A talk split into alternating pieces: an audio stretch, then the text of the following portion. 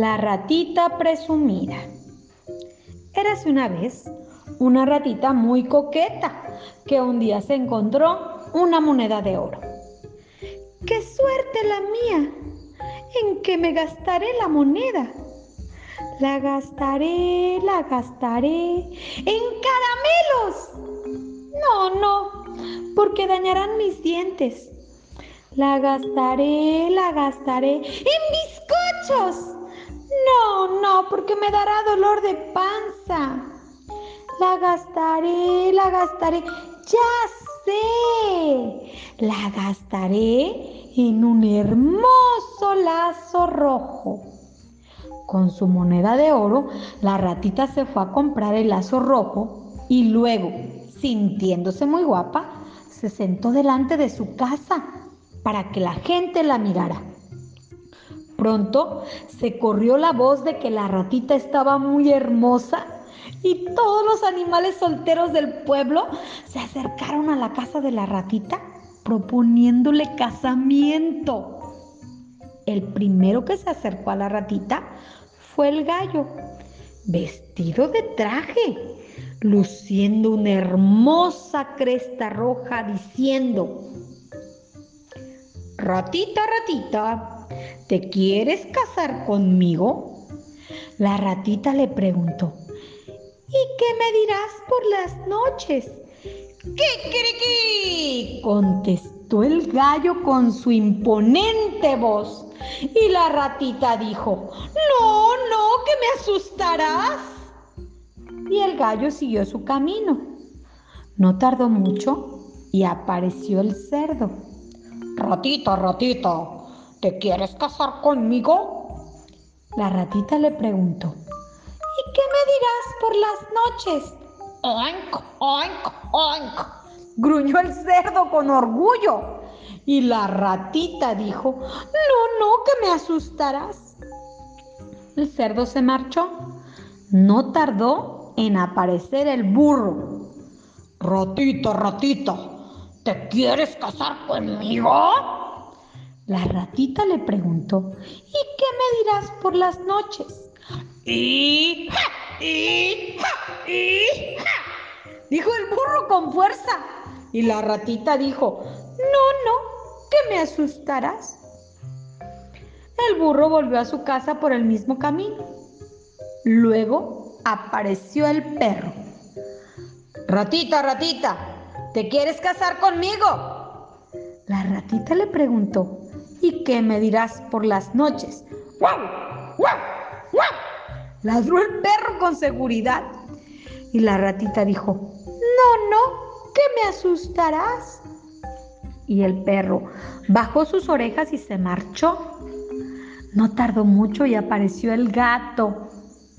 Ratita, ratita, ¿te quieres casar conmigo? La ratita le preguntó, ¿Y qué me dirás por las noches? ¡Miau! ¡Miau! ¡Miau!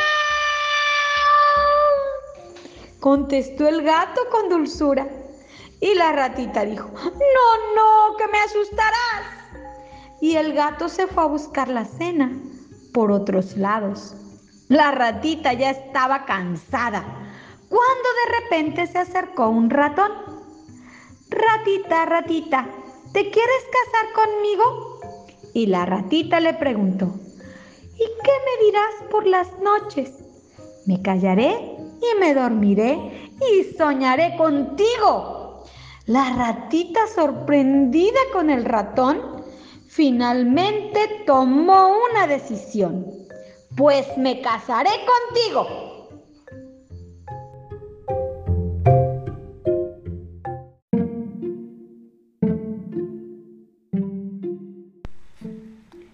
Los tres cerditos. Había una vez tres cerditos que vivían en el bosque y decidieron construir sus propias casas. El primer cerdito, el perezoso de la familia, decidió hacer una casa de paja. En un minuto, la choza estaba hecha y entonces se echó a dormir.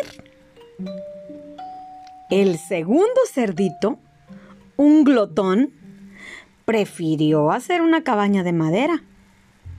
No tardó mucho en construirla y luego se echó a comer manzanas. El tercer cerdito, muy trabajador, optó por construir una casa de ladrillos y cemento. Tardaría más en construirla, pero se sentiría más protegido. Después de un día de mucho trabajo, la casa quedó preciosa, pero ya se empezaban a oír los aullidos del lobo en el bosque. En poco tiempo, el lobo se acercó a las casas de los tres cerditos. Hambriento, se dirigió a la primera casa y dijo, ¡Ábrame la puerta! ¡Ábrame la puerta o soplaré y tu casa tiraré! Como el cerdito no la abrió, el lobo sopló con fuerza y derrumbó la casa de paja. El cerdito temblando de miedo salió corriendo y entró a la casa de madera de su hermano. El lobo lo siguió y delante de la segunda casa llamó a la puerta y dijo, ¡Ábrame la puerta! ¡Ábrame la puerta o soplaré y tu casa tiraré! Pero el segundo cerdito no la abrió y el lobo sopló y sopló y la cabaña voló por los aires. Asustados, los cerditos corrieron y entraron en la casa de ladrillos de su hermano. Pero como el lobo estaba decidido a comérselos, llamó a la puerta y gritó, ¡Ábrame la puerta! ¡Ábrame la puerta! ¡O soplaré y tu casa tiraré! Y el cerdito trabajador le dijo, ¡Sopla lo que quieras! pero no la abriré. Entonces el lobo sopló y sopló. Sopló con todas sus fuerzas, pero la casa no se movió. La casa era muy fuerte y resistente. El lobo se quedó casi sin aire. Aunque estaba muy cansado, no desistió. Trajo una escalera subió al tejado de la casa y se deslizó por la chimenea. Sin embargo, lo que él no sabía es que los cerditos habían puesto un caldero con agua hirviendo en la chimenea. Entonces, al bajar por el tiro, el lobo cayó en el agua caliente dio un enorme grito y salió corriendo para nunca más volver.